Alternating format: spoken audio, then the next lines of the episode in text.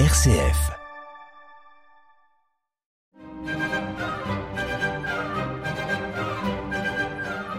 RCF vous présente Patrimoine normand.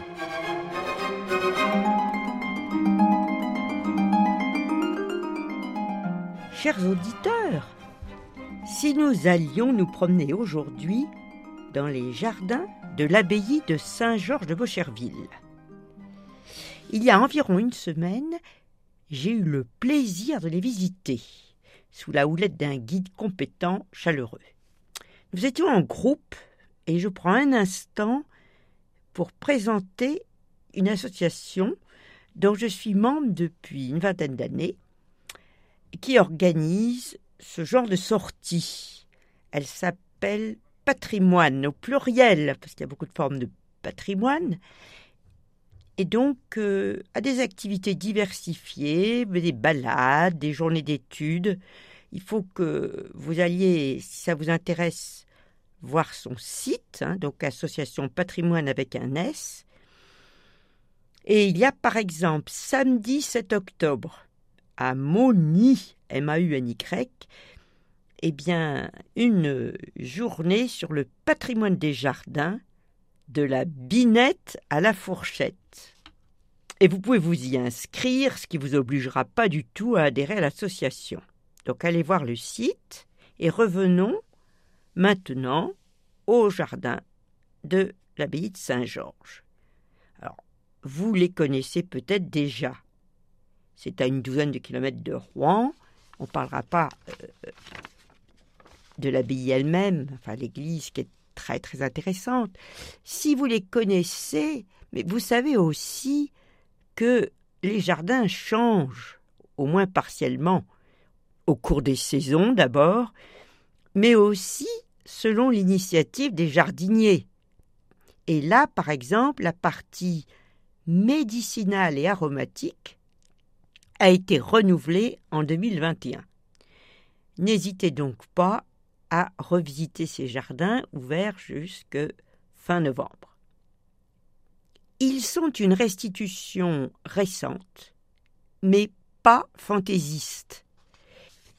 Le département euh, qui est propriétaire a, à partir de 1992, demandé à un architecte en chef des monuments historiques, Dominique Un jardinier paysagiste très très connu, Louis Bénèche, de proposer de les reconstituer, mais à partir de documents.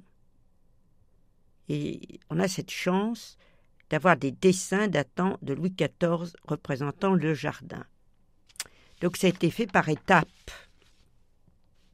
Il y avait au Moyen Âge un jardin clos, l'actuel est clos d'ailleurs, clos parce que les abbayes essayent au maximum de vivre en autarcie. C'était surtout vrai autrefois.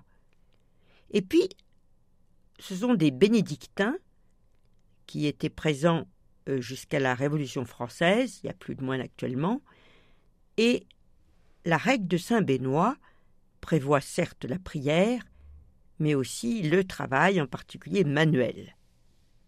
Ora et labora. Un jardin monastique, puisque c'est essentiellement un jardin monastique qui est original ici, il y en a très peu euh, reconstitués en Normandie, répond à différents objectifs. Répondait et répond en partie encore. Se nourrir, évidemment, se soigner, créer de la beauté et permettre de méditer.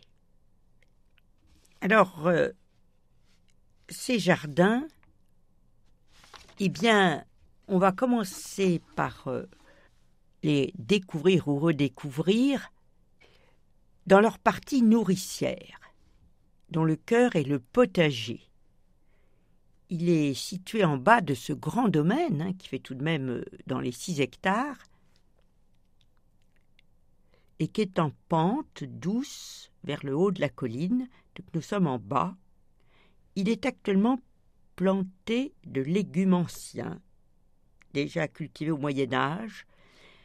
Il y a des choux, certains magnifiques, hein, discrètement bicolores, des panais, des fèves, des arroches, un légume qui ressemble à une grosse salade et qui a un goût d'épinard, et puis des légumes euh, plus récents, si on peut dire, hein, rapportés des Amériques après leur découverte là-bas, comme la pomme de terre.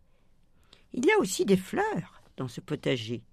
Quelques fleurs, il y a le rôle décoratif, il y a la protection contre les parasites, et parfois elles sont comestibles. Euh, la capucine, j'en ai croqué une, qui limite la propagation du puceron sur certains légumes.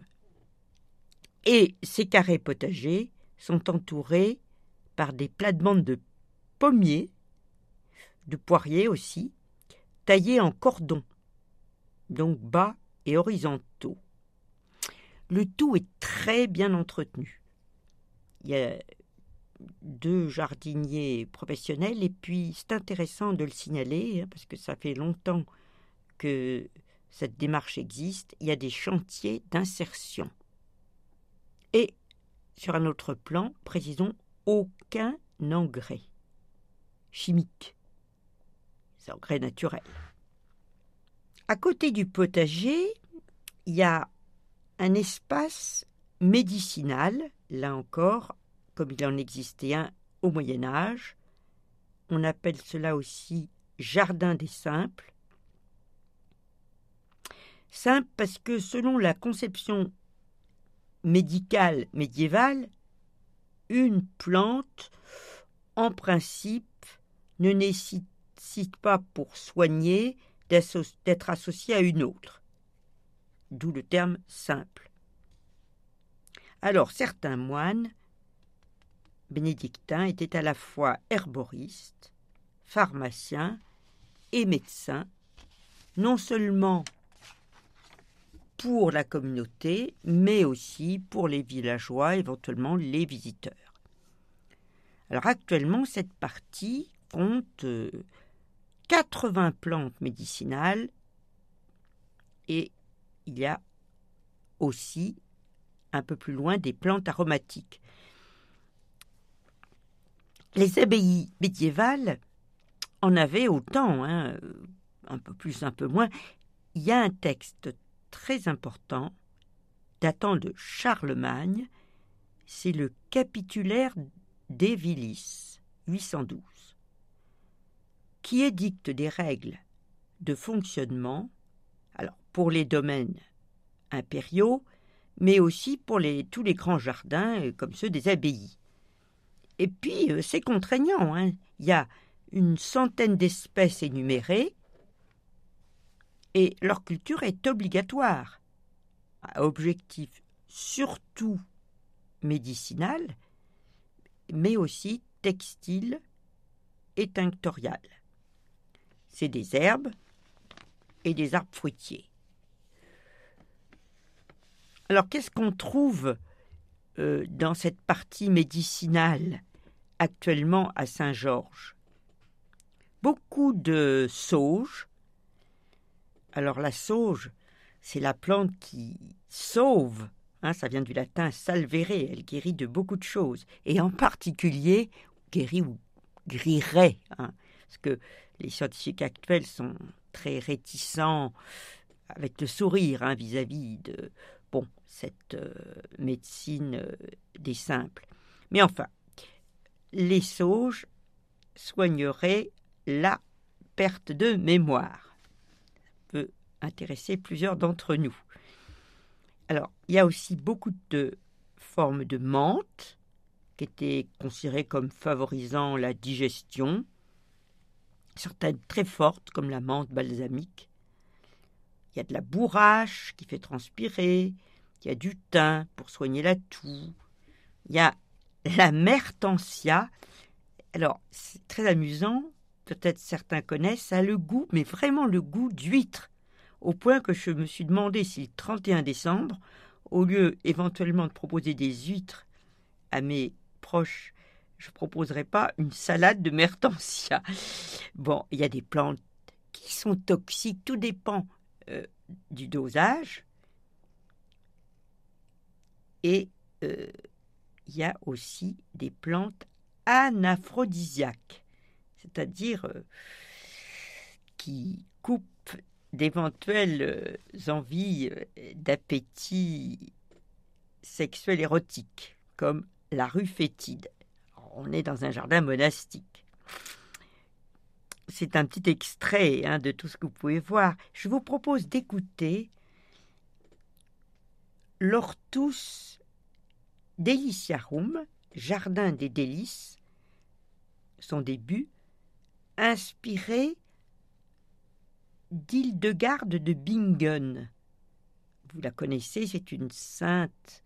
Alors, c'était une bénédictine qui a vécu au XIIe siècle, allemande. Elle a été déclarée docteur de l'Église, de très très nombreux talents, mais euh, ça nous intéresse ici, spécialiste de médecine monastique et compositrice de musique.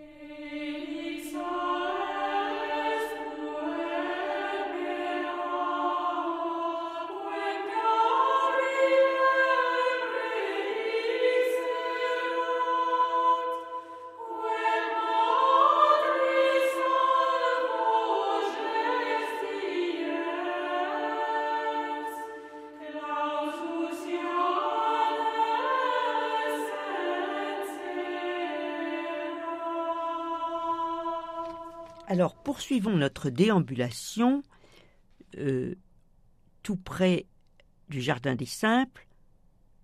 Il y a, et là, frôlant l'église elle-même, hein, cette église romane construite au début du XIIe siècle, en arpentant le jardin des senteurs.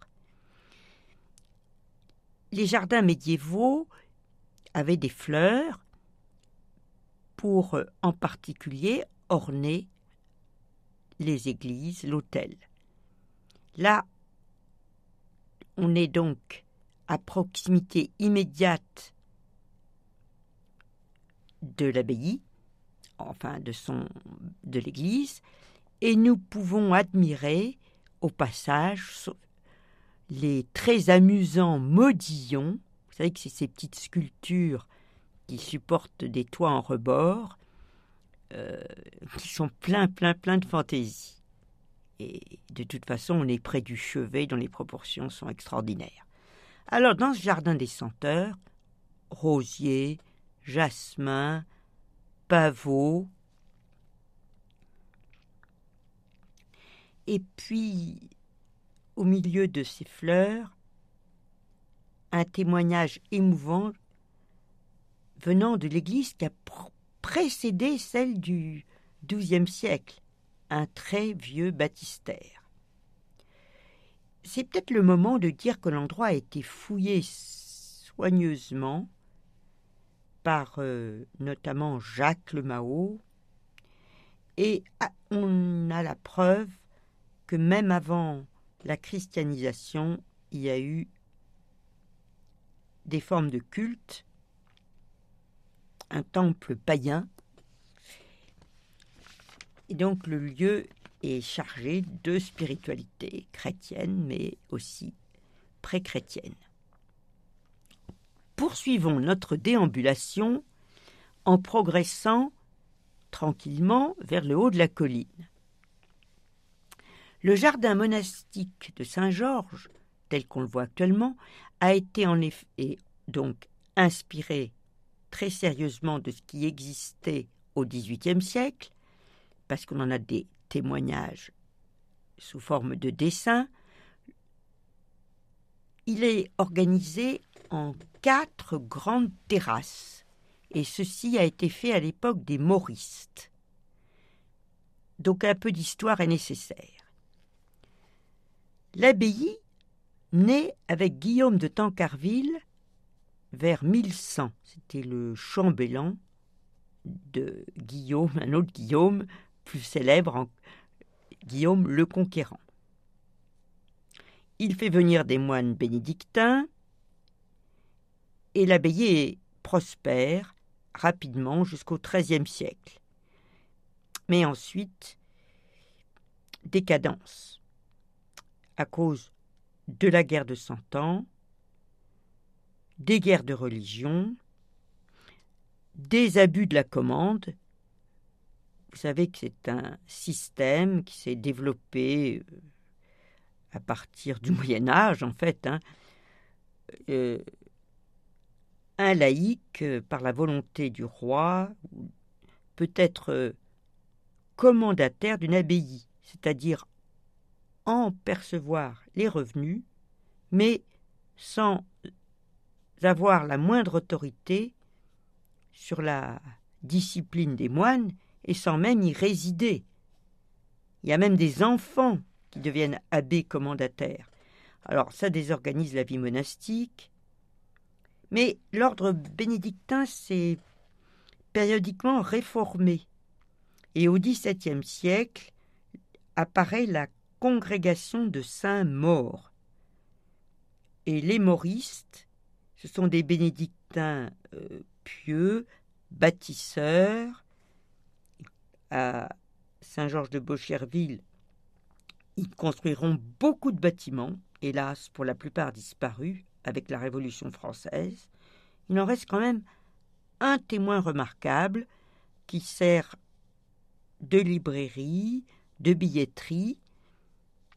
Et puis à l'étage, il y a des expositions temporaires. Il y en a une qui est en train de se terminer, mais que j'ai eu la chance de voir, de Franck Hamel. C'est des photos grand format de légumes et de fruits qui mettaient l'eau à la bouche. Donc ces moristes, ce sont aussi, on le sait, des érudits.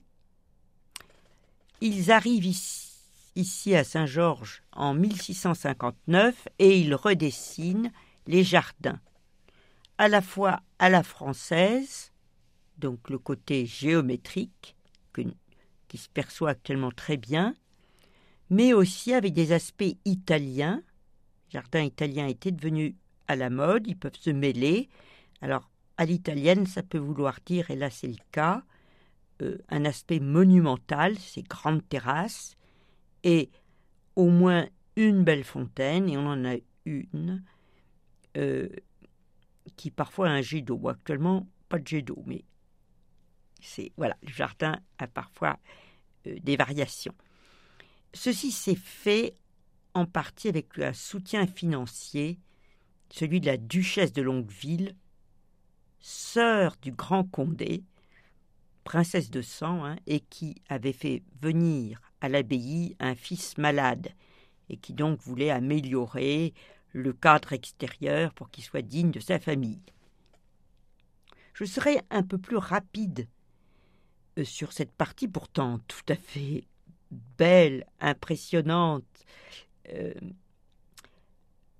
uniquement parce qu'en Normandie, où il y a presque 40 jardins ouverts au public, il n'y a vraiment qu'un jardin où il y a un aspect monastique, c'est celui qu'on vient de décrire, mais euh, tout de même, euh, ces vastes espaces assez géométriques en terrasse sont magnifiques, avec des escaliers à double volée, ressemblant, sont un peu de haut, à des éventails ouverts. Alors, ce bassin, des cadrans solaires, qui ont été tout ça reconstitués, hein, mais euh, avec une logique, parce que les moristes étaient des mathématiciens, des savants, qui agrémentaient euh, les jardins, souvent de ce type de décoration, les cadrans solaires. Alors, on, on, progresse tranquillement. Il y a le verger, on est déjà un peu en hauteur, 350 arbres fruitiers actuellement, et pour la plupart avec des variétés locales anciennes. Ainsi, de nombreux types de pommiers, la pigeonnée de Rouen, la rainette de Biorel, la belle du Havre. Le, le verger et des vignes. Là aussi, rien de fantaisiste. Ces vignes, certes, ont été plantées, ou plutôt replantées dans les années 2000, mais disons replantées parce qu'au Moyen Âge, il y avait des vignes, besoin de vin pour la messe, et aussi coupé d'eau pour les repas. Écoutons, puisqu'il y a un aspect jardin italien à Bocherville, une chanson du duo Lynn et Willy qui date de 1970. Il y a dans le vent comme des chansons tristes, quand le cœur a besoin, besoin de l'amour, tout en se demandant si la pitié existe, en croyant cependant la rencontrer un jour. Il y a dans le vent, lorsqu'il ne fait que geindre, des murmures de voix refusant le bonheur, se donnant le seul droit, le seul droit de se plaindre, ne laissant que le choix de goûter au malheur. Et puis, nous voici tout en haut. Un lieu de paix. Rappelons que une des vocations des jardins monastiques, c'est aussi la méditation et certes, il y a le cloître qui aujourd'hui a disparu, mais euh, il y a aussi ces espaces où on travaille. Euh, je cite de mémoire une phrase euh, disant que si le jardinier passe la moitié de son temps à genoux, c'est parce que le jardin c'est comme une forme de paradis. Alors c'est aussi donc un lieu de travail, mais un lieu de méditation. Et tout en haut actuellement, nous avons le pavillon des vents. Euh, on est abrité donc du vent, s'il y en a, ou de la pluie. Et on y a une vue magnifique à 180 degrés sur euh, bah, le méandre de la Seine, et c'est la forêt de Roumard, rien qui euh, offense la vue, hein, c'est superbe. C'est tranquille, ce pavillon des vents. On peut lire. Il y a des livres à disposition, donc des baies pour voir le paysage, des fauteuils confortables, de la lecture, y compris pour enfants. Alors là, à nouveau, un point de vue qui peut nous venir à l'esprit, et cette fois de Cicéron, c'est que si on possède une bibliothèque et un jardin, on a tout pour être heureux. Et alors, à proximité de ce pavillon des vents, il y a aussi un labyrinthe récemment créé, si on a un petit peu de mauvais esprit, on y, on y verra un moyen de garder des enfants tranquillement, sans les perdre tout à fait, mais en les éloignant quelque peu. Bon, le, le labyrinthe n'est pas étranger à la culture chrétienne du Moyen Âge. Il y avait des pavages dans des cathédrales représentant des labyrinthes et symbolisant la, difficulté de notre cheminement sur Terre pour atteindre Dieu. Mais les symboles, ils ont plusieurs sens et finalement, au moment où, à partir du XVIe siècle, des labyrinthes végétaux se développaient dans certains jardins seigneuriaux, royaux comme à Versailles, et il faut bien le dire, pouvaient être des endroits où où se rencontraient des belles dames et des messieurs pour se compter fleurettes, discrètement, eh bien l'Église, elle, détruisait les labyrinthes pavés de ces cathédrales. Par exemple, celui de Sens a été détruit. Il n'en reste plus qu'un, c'est à Chartres. Alors là, nous avons un labyrinthe végétal. Et puis, si vous y venez, je vous encourage vivement avant le 30 novembre, parce que là, le, le jardin ferme pour quelque temps, vous verrez à la fois en haut de la colline, mais aussi un petit peu le long des pentes, des girouettes. C'est une exposition temporaire. Euh, il y a un collectionneur, Daniel Couturier, qui en a des, girouettes actuelles faites par des artistes. Euh, elles sont étonnantes. Alors, chers amis, ces jardins sont un lieu à la fois instructif, plein de paix, joyeux. Il y a des chaises longues. On peut grignoter discrètement une pomme ou un peu de raisin actuellement, c'est toléré. Le patrimoine végétal préfigure parfois le paradis. Nous en reparlerons la prochaine fois. Je vous souhaite une excellente semaine.